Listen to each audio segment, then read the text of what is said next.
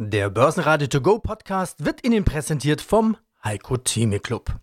Werden Sie Mitglied im Heiko Theme Club. heiko-theme.de Der Börsenpodcast. Börsenradio Network AG. Das Börsenradio. Marktbericht. Im Studio Sebastian Leben von der Jubiläumsfeier von Schaltbau in München Peter Heinrich und von der Börse Stuttgart Cornelia Frei. Außerdem hören Sie diesmal Vermögensverwalter Bastian Bosse von BRW zu den Halbjahreszahlen von Ringmetall CEO Christoph Petri, zum 90-jährigen Jubiläum von Schaltbau CEO Dr. Albrecht Köhler, zu einem möglichen Handelskrieg zwischen den USA und Europa Vivian Sparenberg von Fontobel und zu seiner Dach-Wikifolio-Strategie Wikifolio-Trader Thomas Koch aka Plato Derivate. Die lange erwartete und intensiv besprochene FED-Sitzung am Donnerstagabend brachte dem Markt das, was er wollte. Eine Zinssenkung von 25 Basispunkten. Marktreaktion eher wenig. Der DAX stieg bis Börsenschluss 0,6%, den Tag über sah es nach eher weniger aus, 12.458 Punkte zu Börsenschluss. Auch an der Wall Street hält sich das Plus eher in Grenzen. Echte Impulse sind das also nicht gewesen. Ja, es wurde geliefert, aber mehr eben auch nicht geliefert, was der Markt erwartet hat. Die Zinssenkung um ein Viertelprozent, um 25 Basispunkte. Das war am Markt schon eingepreist und alles andere wäre eine handfeste Überraschung gewesen. Und das hat die FED dann letztendlich auch verkündet. Man hat aber ganz klar gesehen, nicht alle hatten für diesen äh, Zinsschritt äh, gestimmt. Also ähm, das war jetzt keine einstimmige Entscheidung, die getroffen wurde. Und äh, was natürlich auch wichtig ist, wie geht es jetzt weiter mit den Leitzinsen? Und da sieht die FED momentan wohl keine Notwendigkeit, an der Zinsschraube zu drehen. Also hat keine weiteren Zinsschritte in Aussicht gestellt, hält sich die Tür allerdings offen, wenn sich die Konjunktur eben entsprechend eindrückt. Also geliefert, was quasi ohnehin schon eingepreist war, mehr nicht. Entsprechend verhalten auch die Marktreaktion. Also der DAX, der tritt mehr oder weniger auf der Stelle da tut sich nicht allzu viel. Nur am Twitter-Account von Donald Trump, da war dann Bewegung zu sehen. Der hat seinem Unmut gestern Abend gleich äh, kundgetan und hat die FED entsprechend beschimpft. Ihm geht das alles natürlich nicht weit genug. Er möchte deutlichere Zinssenkungen sehen, damit die Banken dann günstiger mit Geld versorgt werden, das wiederum an die Kunden weitergeben und die dann äh, natürlich weniger Kreditbelastung haben, mehr Geld für den Konsum haben. Er möchte schlicht und einfach die Wirtschaft weiter anschieben und dementsprechend poltert er. Aber eins ist klar, die FED als Notenbank ist unabhängig, obgleich der eine oder andere sich schon gefragt hat, ob äh, die FED bei dieser Zinsentscheidung auch nicht so ein bisschen dem Druck aus der Politik nachgegeben hat, der ja durchaus immens ist. Denn so schlecht ist es um die US-Wirtschaft jetzt auch nicht bestellt. Also manch einer hält diesen zweiten Zinsschritt eigentlich schon für nicht gerechtfertigt und meint, dass man da auch Donald Trump so ein bisschen entgegenkam. Aber nichtsdestotrotz, für ihn war es nicht genug. Donald Trump hat über Twitter mal wieder reagiert. Der Markt allerdings, der ist relativ voll, muss man sagen. Also hier warten wir wieder auf frische Impulse. Morgen ist großer Verfall an den Terminmärkten. Vielleicht sehen wir dann wieder mehr Bewegung. Bastian Bosse, Vorstand der BRW Finanz AG. Als wir gerade miteinander telefoniert haben vor dem Interview, habe ich gesagt, ich habe gar kein Thema genannt, über was wir sprechen wollen, denn eigentlich ist das Thema klar. An einem Tag nach einer FED-Sitzung sprechen wir natürlich über die FED-Sitzung, zumal die ja besonderen Fokus bekommen hat, weil die Erwartungshaltung war durchaus vorhanden. Man wollte unbedingt diese Zinssenkung sehen und man hat sie auch bekommen. 25 Basispunkte. Donald Trump wollte 1% sehen, ist auch wütend, dass er das nicht bekommen hat. Okay, da war er wahrscheinlich der Einzige, der das für realistisch gehalten hat. Aber es gab durchaus den einen oder anderen, der gesagt hätte, es kann ruhig mehr sein. Und es gab auch einige, die gedacht haben, warum warum überhaupt eine Zinssenkung? Also so viele Meinungen zu einer Notenbanksitzung habe ich selten gehört. Wie war denn Ihre? Im Ergebnis kann man feststellen, die FED konnte es nur falsch machen. Deswegen halten wir uns mit solchen Meinungen auch gepflegt zurück. Ich denke mal, Donald Trump hat vor gut einem Jahr hier angefangen, anderthalb Jahren zu poltern und der FED da Versagen vorgeworfen, immer stärker im Ton. Nun hat er aber mehr oder weniger das bekommen, was er bereits vor längerer Zeit angekündigt hat, nämlich sein in der Summe halbes Prozentpunkt senkend denke, damit ist er in der Summe auch zufrieden, auch wenn er natürlich jetzt wieder sagt, ich hätte ganz gerne noch mehr. Also will sagen, wir hatten dazu keine wirklich aktive Meinung, denn so richtig notwendig erschien es uns nicht. Die Fundamentaldaten aus den USA stammend sind so schlecht nicht. Das Internationale, das wird auch weiterhin, denke ich mal, ein Stück weit sicherlich Gefahr in sich tragen. Aber an sich in der Summe, mit Blick auf die USA, schien uns das doch relativ stabil. Von daher waren es dann 25 Basispunkte für den Willen der Allgemeinheit, aber so richtig nötig erschien es uns nicht. Also Sie haben ja schon gesagt, irgendwie konnte die Fed ja fast nur irgendwie was falsch machen. Irgendjemanden fährt man gegen den Karren. Man sieht das ja auch an den Kursen. Also die Börsen haben gar nicht besonders darauf reagiert. Hätte man mehr gesenkt, was manch einer wollte, dann hätte das ja ausgesehen, als wäre die Konjunktur schlecht. Hätte man gar nicht gesenkt, wäre der Markt auch enttäuscht gewesen. Also das Enttäuschungspotenzial schien riesengroß zu sein. Auch das habe ich in den vergangenen Tagen vor der FED-Sitzung immer wieder gehört. Es gibt mehr Enttäuschungspotenzial als Überraschungspotenzial. Kommt da denn jetzt noch irgendwie Enttäuschung oder kann man die FED-Sitzung jetzt eigentlich abhaken und wir schauen weiter? Abhaken und weiterblicken. Und vor allem, das wäre unser Rat, nicht immer jedes Makrothema als so wichtig und so einzigartig wahrnehmen. Ich kann mich noch erinnern, wir hatten auch das Gespräch, da war der G20-Gipfel oder stand zumindest vor der Tür, dann gab es zwischendurch mal wieder einen G7-Gipfel, dann gab es eine andere Zinsentscheidung bei der EZB, dann kommt die FED wieder mal durch. Also man kann sich ja den ganzen Tag mit solchen Themen beschäftigen und damit mehr oder weniger stark auch vergnügen. Nur im Ergebnis war es zum Beispiel dem Aktienmarkt ziemlich egal. Also in der Summe gucken wir auf das Jahr 2019. Die meisten sind baff erstaunt. Zumindest mal, wenn man im Dezember auf das Gleiche geschaut hat, dann hat man doch gemerkt, hat da eine echte Trendumkehr stattgefunden.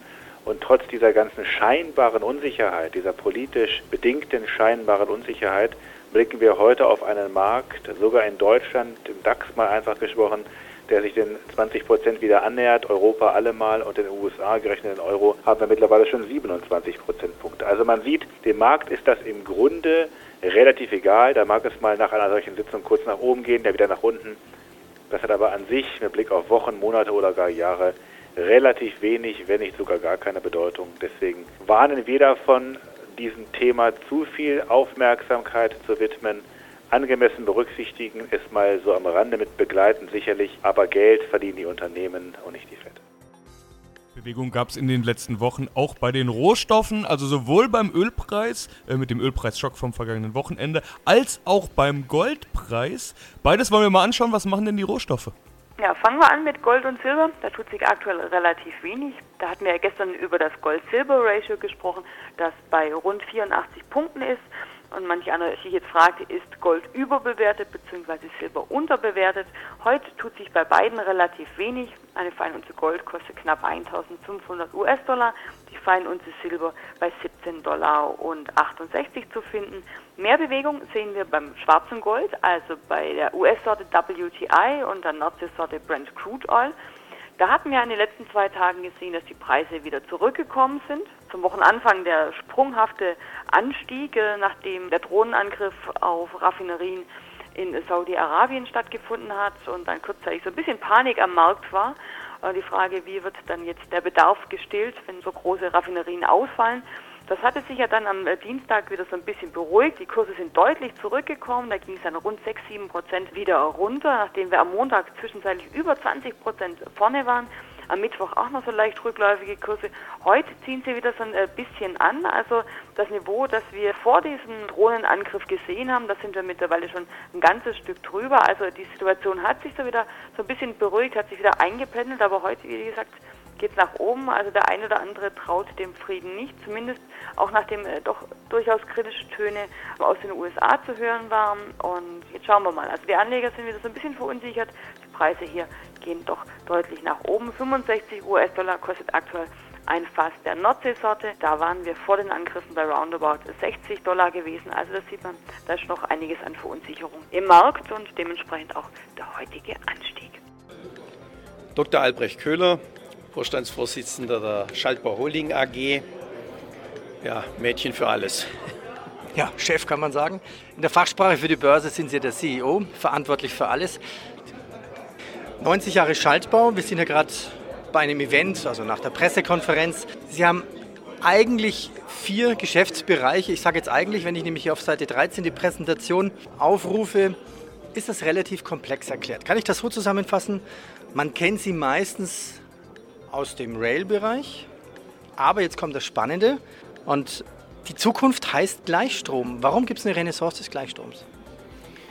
Ja, äh, es gibt deswegen eine Renaissance des Gleichstroms, weil die ganzen neuen Applikationen, sei es äh, die sogenannte New Energy, also Windräder, äh, Solarenergie, das sind sogenannte fluktuative Energien, die müssen gespeichert werden. Speichern kann man nur Gleichstrom. Wechselstrom kann man nicht speichern.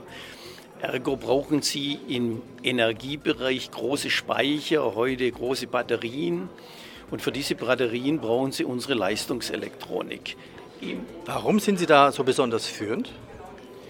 Wir sind äh, deswegen führend, weil wir aus dem Rail-Bereich, also aus dem Eisenbahnbereich kommen. Und im Eisenbahnbereich hat im Gegensatz zur übrigen Industrie der Gleichstrom überlebt. Zum Beispiel Straßenbahnsysteme sind heute noch zum Teil isolierte Gleichstromnetze innerhalb dieses gesamten Wechselstromnetzes.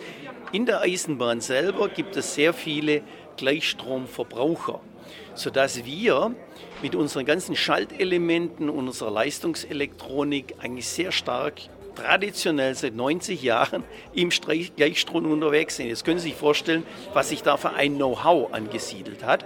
Und jetzt kommt plötzlich diese New Energy, diese neue Orientierung in Richtung neue Energiegewinnung, E-Mobility, auch ein Fahrzeug, das eine Batterie hat, braucht im Prinzip unsere Leistungselektronik. E-Industrie, es gibt immer mehr Werke, die auf Gleichstrom umgestellt wird. Warum? Man möchte die Energie, die Verlustenergie von Werkzeugmaschinen, die da entsteht, äh, nur Wärme erzeugt, rekuperieren. Was brauchen sie? Batterien, was brauchen sie? Unsere Schaltelemente. Und dann haben wir noch Einzelwerte im Fokus. Rocket Internet. Da kamen Zahlen. Ja, auch manche bringen Zahlen außerhalb der üblichen Berichtssaison, auch wenn die schon wieder anklopft. Wie waren denn die Rocket-Zahlen? Unter dem Strich hat Rocket Internet 548 Millionen Euro verdient und das ist quasi das Doppelte, was im Vorjahreszeitraum erwirtschaftet wurde. Also eine tolle Nachricht, dafür fast schon verhalten, muss man sagen, die Reaktion an den Märkten. Und für alle, die mit dem Namen Rocket Internet nicht so viel anfangen können, das ist eine Start-up-Schmiede. Also dazu gehören unter anderem Westwing, Home24, HelloFresh oder Delivery Hero. Die vier sind mittlerweile übrigens auch an der Börse notiert und ja, aktuell läuft es offensichtlich sehr rund, wie man sieht. Die Aktionäre, wie gesagt, noch so ein bisschen verhalten bei so tollen Zahlen. Dann gibt es noch schlechte Nachrichten heute für die äh, deutsche Börse und auch für Siemens Healthineers. Bei beiden haben die Aktionäre quasi nicht so viel zu lachen. Die Aktien sind roundabout 1% im Minus, weil die Analysten den Daumen gesenkt haben. Bei der deutschen Börse, da hat die Privatbank Bärenberg sogar die Einstufung von Hold auf Sell, also auf Verkaufen, zurückgenommen und das Kursziel von 137 auf 132 Euro gesenkt. Denn sie sagen, im gegenwärtigen Niedrigzinsniveau sehen sie Gefahren für die Ertragskraft des Börsenbetreibers und die Markteinschätzungen für den Gewinn die Aktie ist ein schlicht und einfach zu hoch.